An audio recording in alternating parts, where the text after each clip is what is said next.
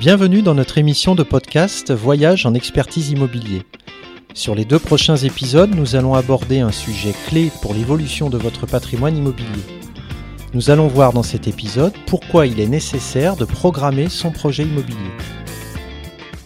Ainsi, que le contexte vous conduise à l'évolution d'un patrimoine existant ou à devoir créer un nouvel établissement, il est important de ne pas brûler les étapes il existe une tendance assez commune qui vous amène souvent à vous tourner vers un prestataire, concepteur et réalisateur. Il peut s'agir d'une simple entreprise, comme d'un architecte ou d'un contractant général. Une fois désigné, eh bien, par la nature de la demande que vous lui avez faite et par le simple exercice de son métier, ce prestataire va vouloir produire l'aménagement ou le bâtiment souhaité. Pour cela, il va commencer par poser toutes les questions nécessaires pour recueillir les informations dont il a besoin, afin de concrétiser vos vœux. Il ne faudra pas longtemps pour vous rendre compte que répondre à ces questions vous demandera réflexion, très souvent à plusieurs, et que ce temps de réflexion est difficile à concilier avec le processus de production de votre prestataire.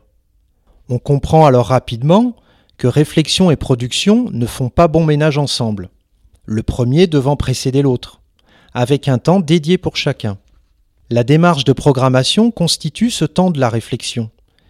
Elle peut être organisée et animée par un prestataire spécialisé, le programmiste.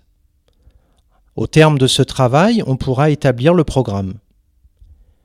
Ce programme constituera votre cahier des charges et le document cadre de la consultation d'un prestataire concepteur et réalisateur. On peut ajouter qu'au-delà du document programme, la démarche de programmation va questionner le contenu et les finalités du projet en amont de l'acte de construire.